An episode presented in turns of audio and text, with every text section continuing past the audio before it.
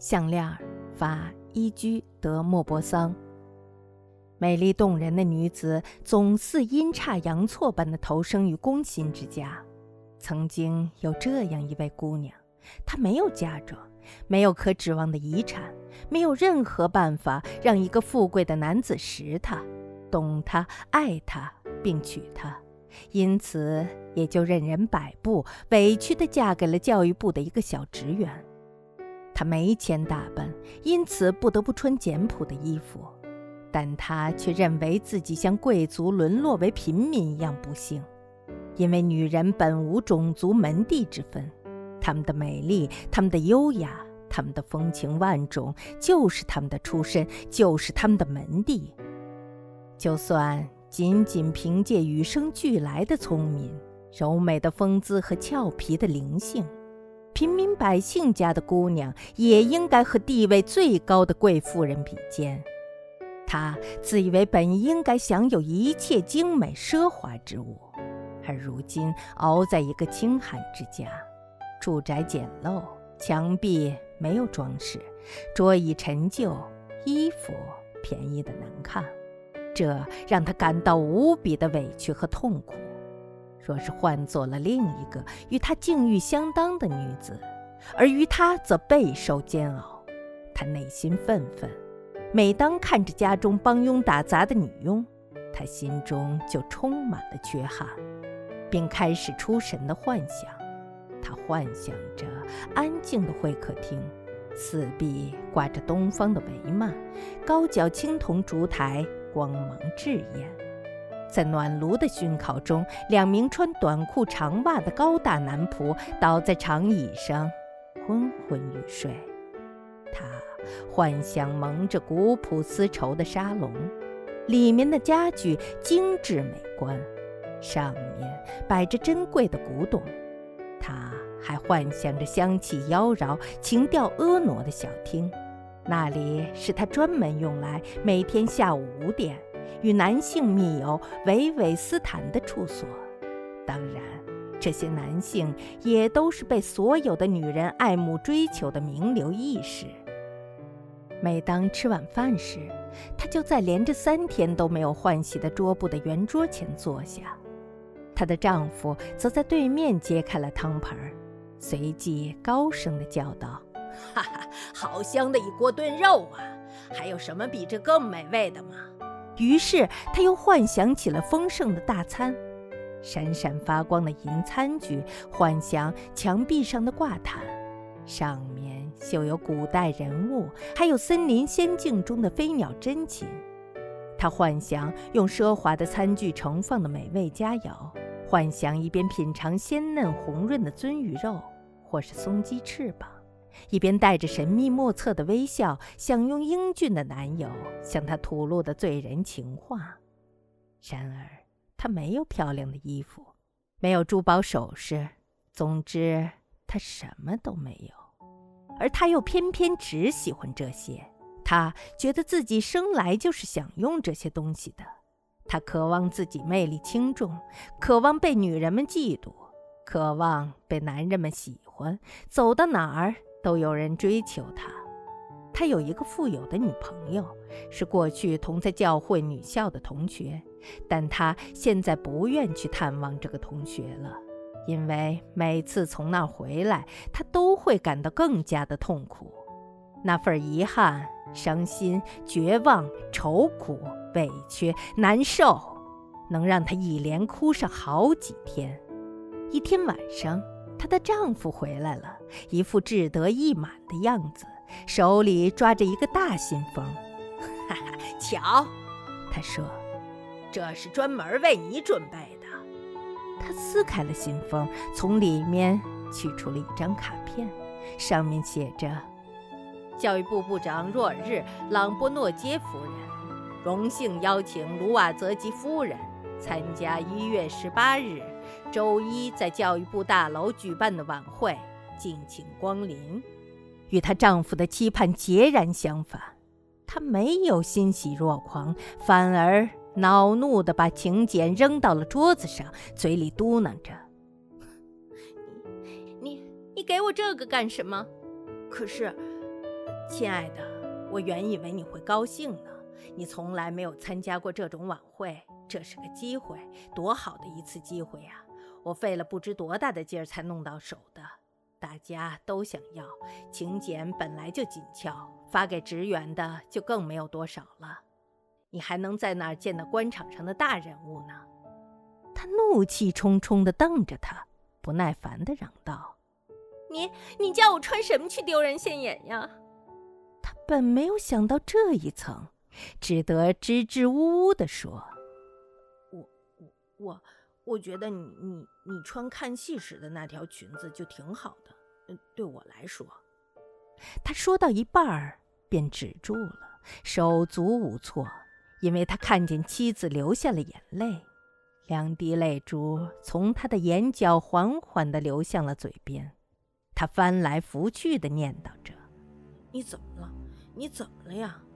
而他竭力忍住了自己的痛苦，一边擦着眼泪打湿的双颊，一边平静地回答：“没，没什么，只是我没有好看的衣服，所以不能去参加这个晚会。”请柬，请你转送给其他的同事吧。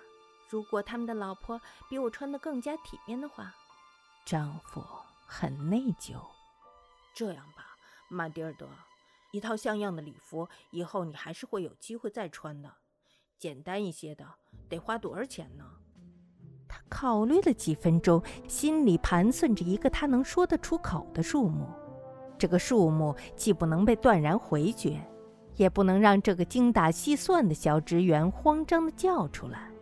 终于，他犹犹豫豫地回答：“我，我，我不太清楚。不过，我才花上四百法郎，应该可以了。”丈夫的脸有点发白了，因为他手里刚好攒够了这笔钱，本想用它来买把猎枪的，好在今年夏天过周末的时候。能和几个朋友去南泰尔平原打云雀来着，他最终还是答应了。好吧，我就给你四百法郎，但是你一定要弄一套漂亮的礼服来。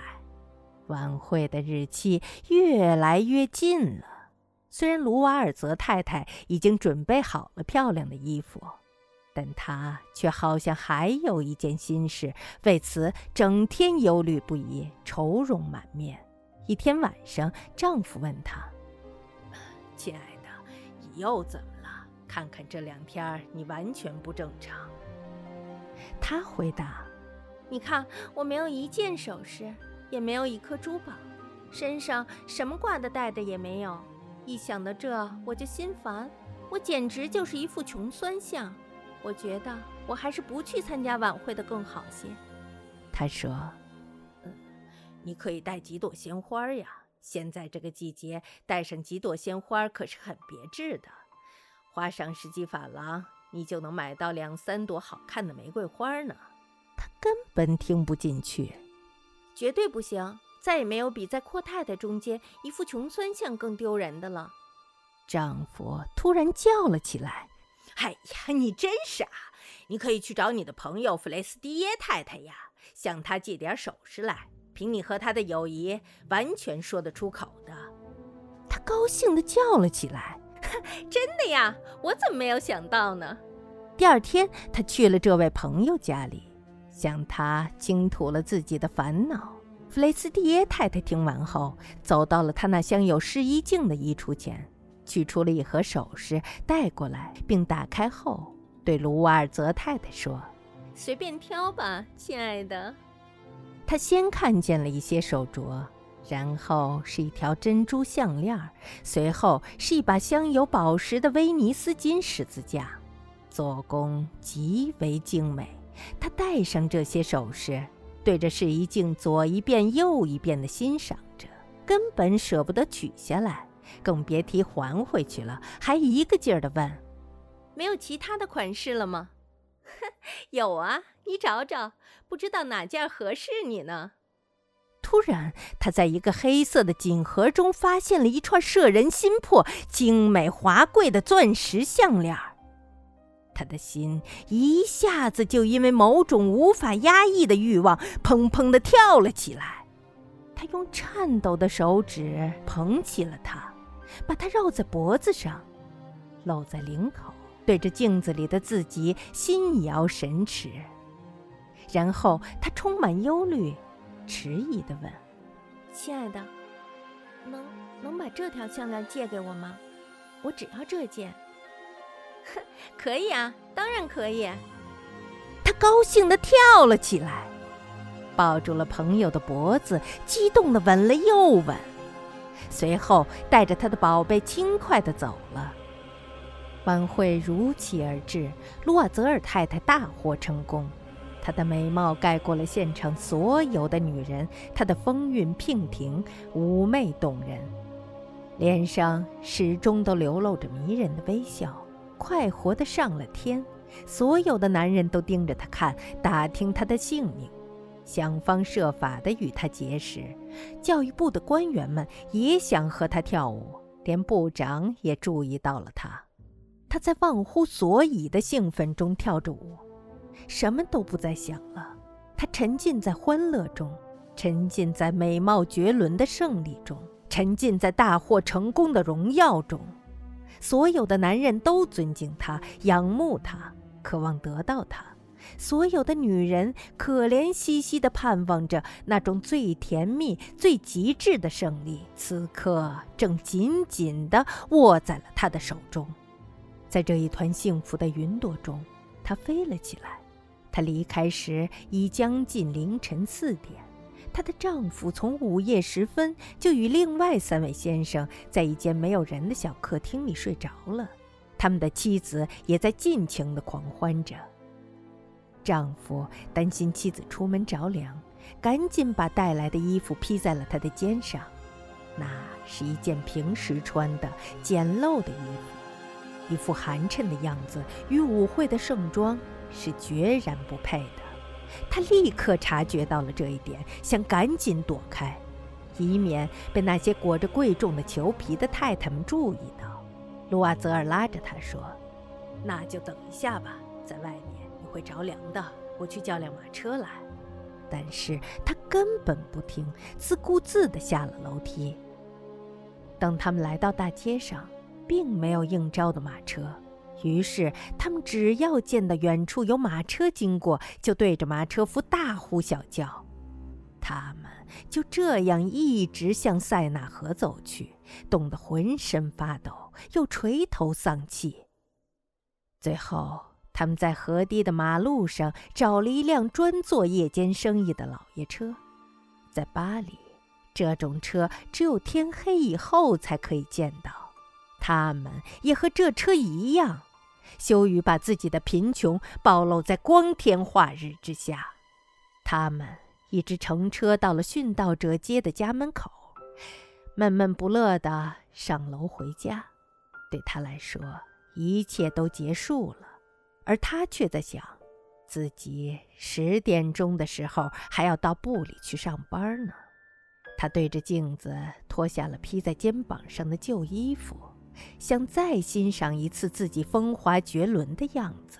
突然，他发出了一声尖叫，脖子上的项链不见了。丈夫把衣服刚脱到一半，哦，亲爱的，你怎么了？他转头看着他，发疯似的说。我我我找不到弗雷斯蒂耶太太的项链了。他腾的一下站了起来，大惊失色道：“什么？怎么？这不可能啊！”他们在舞会服装的皱褶里找，在披着的旧衣服的褶层里找，在口袋里找，在每一处地方来回的查询了几遍，但是什么也没有找到。丈夫问。你确定在离开舞会的时候项链还在吗？的确，我在教育部的门厅里还摸过它呢。可是，如果掉在路上，我们应该听见掉落的声音啊。它应该还在车子里。对，有可能。你记得车牌号吗？不记得了。你呢？你也没有注意过吗？没有。他们两个，你看看我，我看看你，吓得。呆住了。最后，卢瓦泽尔重新穿上了衣服。再去把我们走过的路线重新走一遍，看看能不能把它找回来。他出门了，而他还穿着晚会上的礼服，却连脱衣服躺下睡觉的力气都没有了。他瘫倒在椅子上，心烦意乱，脑中一片空白。将近早晨七点，丈夫回来了，什么也没有找到。他又去了警察局和报社，请求帮助悬赏寻物。他还去了租马车的车行。总之，凡是有一线希望的地方，他都去了。而面对这样可怕的灾难，他陷入了焦虑与恐惧之中。然而又束手无策，只能成天在家苦等着。然而，卢瓦泽尔每天晚上都一脸憔悴地回家。不用问，又是一无所获。他说：“唉，得给你的朋友写一封信呢，就说弄断了项链上的搭扣，现在正找人修呢。这样我们就有了应付的时间了。”她在丈夫的口述之下写了信。整整一个星期过去了，他们失去了所有的希望。衰老了五岁的卢瓦泽尔郑重地说。只能想法子再去弄一件一模一样的首饰了。第二天，他们带上了装项链的锦盒，按照锦盒里标明的字号去找了那家珠宝店。老板翻了翻账本，说：“啊，太太，这项链不是我卖出去的，我应该是指定做了这个锦盒。”于是，他们又从一家珠宝店找到了另一家珠宝店。寻找一模一样的项链，他们两个找的既焦急又烦躁，眼看着就要双双病倒了。终于，他们在皇宫附近的一家珠宝店里找到了一串钻石项链，它看起来与丢了的那条一模一样，商店标价四万法郎。如果他们真的要，还可以还价到三万六千法郎。他们央求老板在三天之内先不要卖给别人，并且谈好了，如果他们能在二月底找回之前的那条项链，新的这条可以以三万四千法郎的价格让店里回收。卢瓦泽尔有他父亲留给他的一万八千法郎，那么剩下的就只有去借了。于是他们开始借钱了。他向这个人借一千法郎，再向那个人借五百法郎，从这儿找五个金路易，再从那儿弄三个。他签了很多的借据，答应了许多让他破产的条件。他与放高利贷的以及各种放款的人打交道，把自己的后半辈子都搁了进去，不管还得起还是还不起。不管是否身败名裂，他都必须先签上字儿，而后才能去害怕。他怕极了即将面临的难熬的日子，怕极了将要压垮家庭的累累负债，怕极了即将来临的物质与精神的双重折磨。但他要想得到那条新项链，就必须在珠宝店的柜台上放上三万六千法郎。当卢瓦泽尔太太亲手把项链还给弗雷斯蒂耶太太时，后者不怎么高兴地对他说：“你应该早点还给我的，因为我可能要用它。”他没有打开盒子，卢瓦泽尔太太偏偏就担心这个。如果他看出这是一件代替品，他会怎么想呢？又会怎么说呢？他还不把自己当成一个贼吗？卢瓦泽尔太太马上就品尝到了过穷人日子的苦，只是她早就像个英雄似的下定了决心，还不清那笔可怕的债务就绝不罢休。她会还的。他们辞退了女佣，换了住处，租下了一个屋顶上的狭窄阁楼居住。她学会了做繁重的家务活和到处油烟污渍的厨房活。锅碗瓢盆都得自己洗，油腻的碗盆和粗糙的锅底儿损坏了她玫瑰色的指甲。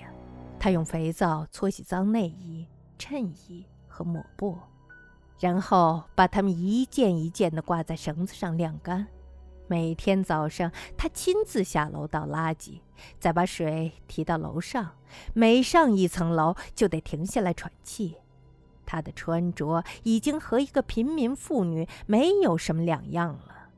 他得在胳膊上挎上篮子去蔬菜店、杂货店和肉店，一个子儿一个子儿的讲价钱，仅仅是为了保卫他那点少得可怜的钱，还得经常的挨骂。他们每月都必须偿还一些欠款，同时又得再继续借上几笔，以延缓还债的时间。丈夫每天晚上都去帮一个商人誊写账目，这种抄抄写写要持续到半夜，价格是一夜五个苏。这样的生活持续了十年，十年过去了，他们还清了全部的债务。连同高利贷的利息以及利滚利的利息，现在卢瓦尔泽太太看上去已经老了，她已经变成了一个强壮、泼辣、粗野、活脱穷人家的老婆子。她不在乎头发凌乱，裙子歪系着，两只手通红，日常说话用大嗓门，用大盆装水刷洗地板。只是他偶尔会独自坐在窗前，回想从前的那个夜晚，回想那次舞会。那时她是多么的美丽，多么的令人倾倒啊！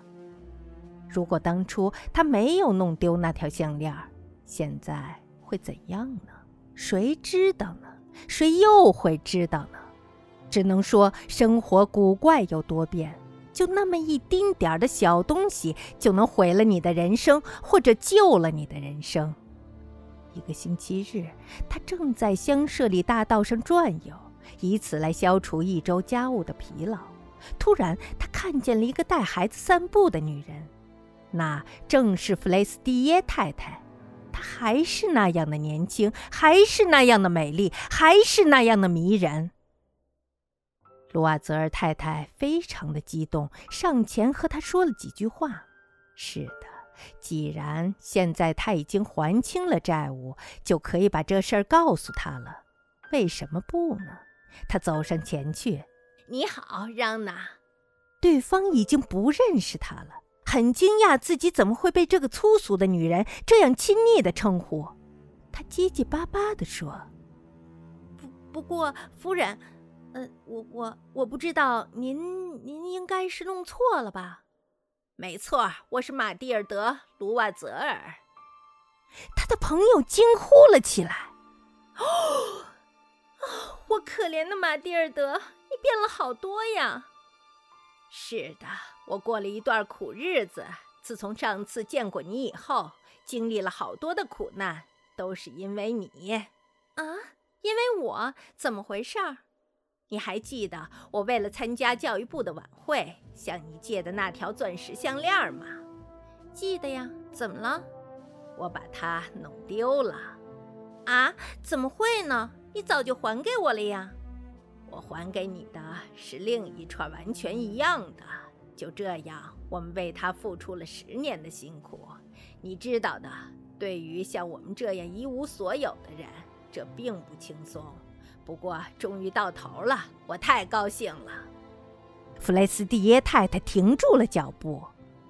嗯，你是说你买了一条钻石项链来替换我那条吗？哈哈，是的，你没看出来是吗？他们简直一模一样。